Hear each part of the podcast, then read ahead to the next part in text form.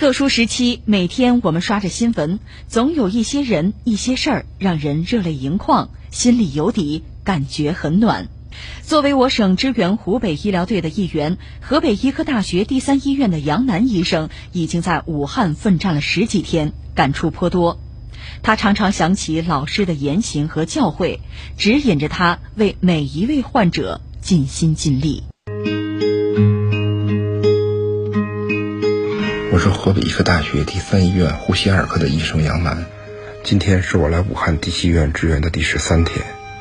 今天进隔离病房之前，我特别想一个人，估计我媳妇儿都不一定能猜到，那就是程老师，我爱人的导师。春节前去拜访程老师，程老师就遇见了武汉可能需要支援，就叮嘱我，如果我去的话，一定要做好防护。真正出发时，程老师打过电话来，一边哭。一边嘱咐我要好好干，还有可以不用减肥了，得多吃肉。程老师已经快七十岁了，到现在也没离开过手术台，有时下了手术已是凌晨。我们总是劝他歇歇吧，他就是不听。他热爱他的专业，他离不开他的病人。常年的耳濡目染之下，我们已经把克己奉献的医者精神烙印在自己的心中，我们也定会把这份精神传承下去。今天查房时，发现一位刚入院不久的患者状态不是很好。凭经验，觉得不完全像疾病本身造成的，于是就在处理完全部患者的遗嘱后，再次去看了这个病人。由于他戴着吸氧面罩，说话声音也不太大，我需要凑得比较近，近到都能听到他的呼吸声。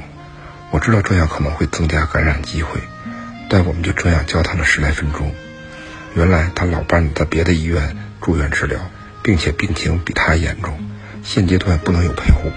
他不知道那边的情况，他怕失去他的老伴儿，也怕自己闯不过去。我知道单纯的安慰是没有用的，就问他：“您二老有几个孩子？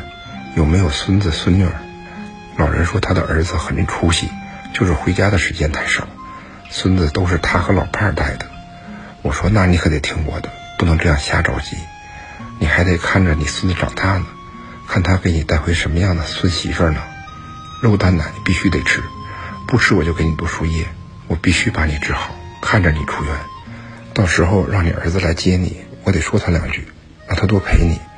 你老伴儿那家医院的大夫我认识，我走走后门，让他们多照顾老太太。看到他的眼神发生了变化，虽然还很虚弱，但我看到了不同，那就是希望。我承认我撒谎了。我上哪认识他老伴的主管大夫？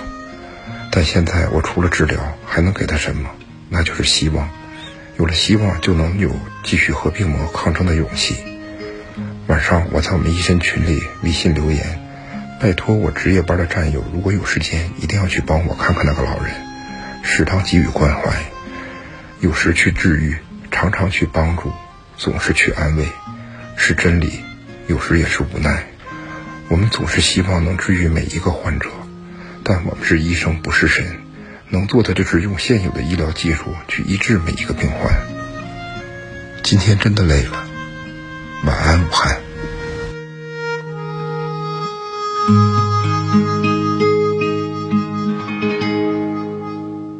在这里，我们也只能遥祝患者早日康复，英雄早日归家。当疫情来势汹汹，那一位位救死扶伤的医护人员以信仰守护生命之光。呃，这又是一个让人感动的故事吧？你看，我们节目到现在形成了一个习惯吧。每天节目开始，我们的主播都会讲一个感动他的故事，其实也感动我们所有人吧。每天故事是不一样，但是是同样的感动，对我们的内心应该说有同样的冲击啊啊！荡涤，应该这么说吧。嗯，那我就说个数据吧。今天我首先大家一起关注，就是这个数字是二零一五，这是新增的病例，全国范围内吧。这意味着这是一月三十一号以来，嗯，目前我们看这个降幅吧，再往下走吧，这是比较低的一个数字，最低的一个数字了。截止到二月十一号的二十四点，有这么一个数据。这个数据总的来说还是让人又舒一口气吧。这两天。总的来说，从数据上看，向我们传递的是一些让人相对啊比较安心的数字。那我也看到一些专家，比如钟南山先生，他接受记者采访的时候讲到这个疫情结束，他有他的模型，他的推断是四月会结束。另外，曾光先生，这是呃中疾控流行病学方面的首席科学家，他一方面认为现在是不是已经出现了一个拐点，就是这个疫情啊向下走的拐点，但同时他又警告说，还是不是隐藏着一个向上走的拐点的可能。那作为科学家是比较严谨的，但是那我们作为就围观群众嘛，当然我们也是局中之人啊。我们是希望专业人士告诉我们一个确定性，就你告诉我将来会怎么样，什么时候会如何。但是实际上，作为科学家，他们面对这样的问题，他们也需要从头来一遍。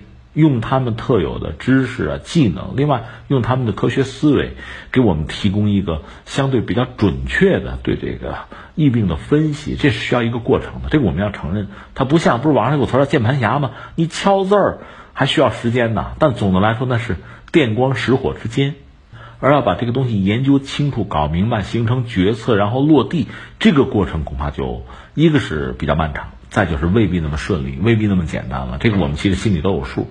所以专家们现在呢，一方面他确实向我们传递了信心，也是根据这个数据吧分析了几种可能性。但是我个人理解，现在我们就作为公众啊，必须很严肃的面对这些数据，特别是这些数据给我们传递了似乎是一种让人安心的东西的时候，至少它不是坏消息，甚至就是好消息的时候，我们更要加倍的小心。这段时间可能是真的是至关重要的。另外最关键的，孩子们复学复课还好办，不管遇到多少麻烦，你你网络嘛，网络上的问题有时候讲不清楚嘛。嗯，不管怎么样，毕竟还是在家里，在一个相对稳定、安全的环境。那么复工，这个特别是很多大城市本来人员就比较密集嘛，东南沿海，包括我们就华北这块，就是一旦复工，大量的人员聚集，这是必须要做的事情。不管是从这个。呃，防疫啊，抗击这个疾病，从这个角度考虑，还是从我们整个国家、我们社会要发展，就业也好啊，经济也好，你不能停啊，还得往前推着走啊。那复工是必然的选择。既然我们选择复工，说明决策层对疫情是有一定的认识和把握的，有一定的自信在里面。但同时呢，这对我们又是一个新的考验。说白了，这轮复工带来的危险性过去了，可能我们就真的舒一口气了。而现在，这些专家们，不管是这个曾光、钟南山先生，他们没有办法把话说的那么清晰、那么乐观。我觉得和这个复工是有关系的。那我们就真的是在这个时候咬紧牙关，不管是相关的企业啊、单位啊，还是我们每个人，不管是参与到这个复工，进入一个就是人啊相对比较稠密的环境里，还是我们一如既往在家里办公，不管怎么说，我们每个人到这个时候咬着牙坚持最后这一段。很多事情功败垂成，不就最后一公里吗？最后五分钟吗？不就这点事儿吗？真的是需要我们咬牙的时候了。因为这两天我感觉哈，因为你总要出个门，超市、倒垃圾总要有这种体验嘛。春天真的来了啊，嗯，天气还不错，所以对人来讲，那宅的时间又长了，总想出去走走转转。不，别，越是到这个时候，我们得坚持一下。